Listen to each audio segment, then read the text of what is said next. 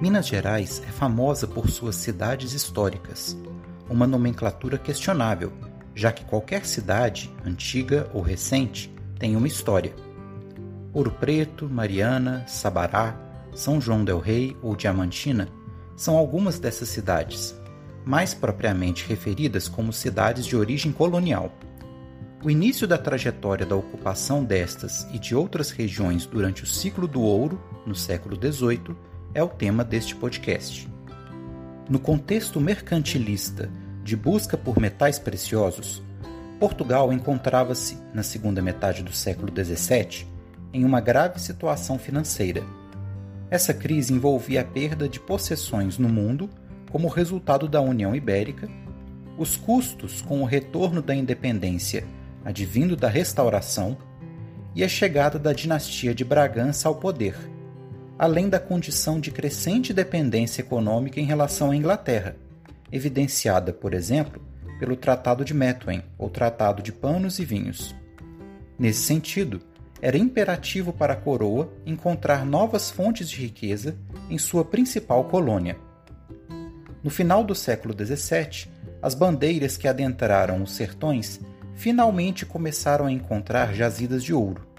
Inicialmente exploradas pelos próprios paulistas, essas áreas rapidamente atraíram colonos de outras partes da América Portuguesa e da Europa, principalmente de Portugal, que chegou a limitar a vinda para o Brasil com o risco de despovoamento de algumas de suas regiões.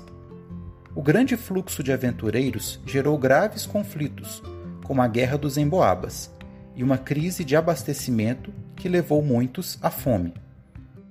Em 1702, a coroa passou a tentar organizar a nova região mineradora, sendo estabelecida a Intendência das Minas e publicado um regimento para organizar a extração do ouro. Assim ficou definido o sistema de datas, que eram os lotes de uma jazida aurífera. Sua distribuição ocorria da seguinte forma: duas datas eram escolhidas pelo descobridor uma era atribuída à coroa e as demais passavam por um processo de leilão, no qual eram beneficiados os postulantes que contassem com mais escravos. A princípio, a extração aurífera ocorreu a partir do chamado ouro de aluvião, ou seja, pequenos fragmentos que eram carregados pelos cursos d'água junto com a areia e o cascalho. Este ouro era extraído a partir da técnica de faiscação, usando bateias e até desviando o curso de córregos. Outra técnica era a grupiara, que consistia em escavar lavras nos barrancos de colinas próximas aos rios, lavando a terra com o auxílio de rodas d'água e separando o ouro acumulado. A mineração subterrânea, por outro lado, foi pouco utilizada, dados os altos custos e dificuldades tecnológicas, só se disseminando no século XIX. Além do ouro, também foram descobertos em 1720 diamantes na região. Assim, foi criado em 1734 o chamado Distrito Diamantino, que tinha no Arraial do Tejuco, atual Diamantina, o principal centro minerador, e que fez a fortuna dos contratadores que arremataram a execução dessa atividade, até ela ser controlada diretamente por uma companhia real. No aspecto administrativo, foi criada em 1709 a Capitania de São Paulo e Minas do Ouro, evidenciando a ligação entre ambas as regiões. Porém, em 1720, elas se separaram com a criação da Capitania de Minas Gerais, isolada do mar, de forma a limitar o descaminho das riquezas e preservar a colonização no interior do território. Os primeiros núcleos urbanos foram Sabará, Vila Rica e Mariana, seguidos por outros como São João del Rei, Paracatu, Cerro, Caeté e Pitangui. Em 1775 foi criado o Regimento Regular de Cavalaria de Minas, que devia patrulhar a capitania de forma a conter motins e o contrabando. A coroa portuguesa estabeleceu uma pesada estrutura tributária na região das Minas, de forma a maximizar seus rendimentos. Um dos impostos cobrados era a captação, aplicada individualmente e que incidia também sobre o número de escravizados de um senhor. A insatisfação com esse imposto levou à sua revogação em meados do século XVIII. Nessa época já estava em vigor o quinto, imposto cobrado na proporção de 20% dos rendimentos e que era recolhido nas casas de fundição, criadas em 1720 para transformar o ouro em pó em barras. Outra forma de tributação foi a finta, uma quantia fixa inicial de 100 arrobas, ou cerca de 1.500 quilos, de ouro que devia ser enviado anualmente a Portugal. Com o decréscimo da produção aurífera e o receio com o contrabando, foi criado um método de cobrança chamado de derrama, na qual eram tomadas propriedades à força até que o valor das fintas fosse obtido, gerando enorme insatisfação. A produção de ouro foi crescente em Minas Gerais até meados do século XVIII, quando iniciou uma trajetória de queda, o que levou a coroa portuguesa a reforçar as estratégias de cobrança. Minas era caracterizada pelo paradoxo de ser a capitania com o mais severo controle por parte da coroa e, ao mesmo tempo, pelo permanente clima de instabilidade, crimes e mesmo de revoltas. O grande exemplo disso era o elevado contrabando de ouro e diamantes, que teve na existência dos Santos do Pau Oco um de seus exemplos mais célebres. Apesar do óbvio peso que o ouro e os diamantes tiveram na economia colonial mineira, outras atividades começaram a prosperar no interior das vilas e arraiais do período. Formaram-se cinturões de roças para o abastecimento das regiões mineradoras, as quais eram as principais rotas de trânsito dos tropeiros vindos do sul e de caravanas do Rio São Francisco.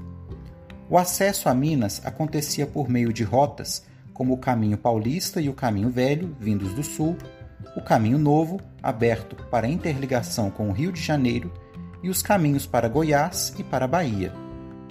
A estrutura social originada na região mineradora, embora compartilhasse a matriz hierarquizada, patriarcal e miscigenada de outros espaços da América Portuguesa, desenvolveu contornos próprios, principalmente se comparada à sociedade açucareira. Minas Gerais era um espaço dinâmico, dada a presença de numerosos núcleos urbanos e de uma economia mais diversificada pelos serviços prestados nos arraiais e vilas. Isso abriu um espaço para uma relativa mobilidade social e para as camadas médias urbanas mais numerosas. Todavia, mais do que a riqueza, a região das Minas era caracterizada pela desigualdade, com a presença de muitos desclassificados, pessoas livres que não conseguiam obter uma renda estável e viviam muitas das vezes em condições de pobreza. A mão de obra africana escravizada também foi predominante na capitania, mas em geral com plantéis menores. As condições de trabalho variavam bastante. Boa parte dos cativos tinha uma baixa expectativa de vida, dada a insalubridade da atividade mineradora. Por outro lado, a presença de escravos de ganho era maior e as chances de se obter alforria aumentavam nos ambientes urbanos para ofícios como vendedor, barbeiro ou artesão. Os conhecimentos sobre mineração de escravos vindos da Costa do Ouro foram fundamentais para a extração aurífera, dando origem mesmo a lendas que afirmavam que a posse de um preto mina, como eram referidos, trazia sorte ao seu dono. A resistência por meio da formação de quilombos também esteve presente em Minas, onde tradições quilombolas sobreviveram aos séculos. A condição da mulher, embora geralmente desigual à dos homens, também teve suas peculiaridades na região mineradora, driblando as limitações do período. As sinhás brancas tiveram oportunidades de administrar os bens dos maridos em viagem ou falecidos, e as escravizadas, como as negras de tabuleiro, praticaram ofícios que permitiam angariar recursos para a alforria. Histórias como a de Chica da Silva e posteriormente Dona Beija, apesar de polêmicas historiográficas, ajudam a compreender esses fenômenos. As artes também se desenvolveram no ambiente de riquezas e cultura mais urbana da região mineradora. O grande destaque foi a adoção do estilo barroco, que teve origem na Contra-Reforma e que foi largamente usado na arquitetura e escultura com destaque para as obras de artistas como Aleijadinho e Mestre Ataíde. Na literatura, o estilo arcadista, com autores como Cláudio Manuel da Costa e Tomás Antônio Gonzaga, também teve grande relevância. Temendo interferências administrativas e competição no processo de extração do ouro, a coroa portuguesa proibiu a instalação de ordens religiosas na capitania de Minas Gerais, onde só o clero secular podia atuar, orientado pelo bispo de Mariana, então única povoação com o título de cidade. Com isso, floresceu a criação de ordens terceiras, irmandades e confrarias, onde leigos se associavam não só para celebrar a devoção a um santo, mas também se apoiavam financeiramente e ofereciam serviços de amparo social. Essas associações, além de divididas pelos santos e pela rivalidade na construção de igrejas, também se agrupavam de acordo com as camadas sociais, com irmandades de ricos e de escravizados convivendo no mesmo ambiente urbano.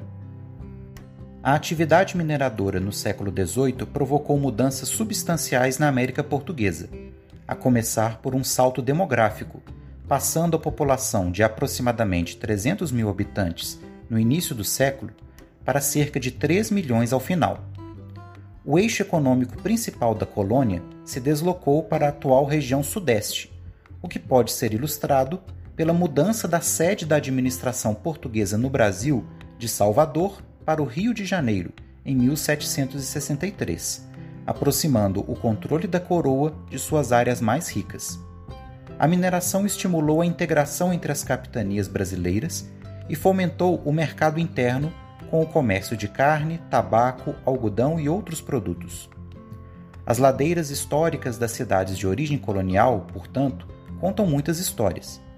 Em meio às riquezas e às misérias dessas terras, a insatisfação dos colonos só cresceria com o tempo, e os ares de revolta e liberdade em breve começariam a soprar.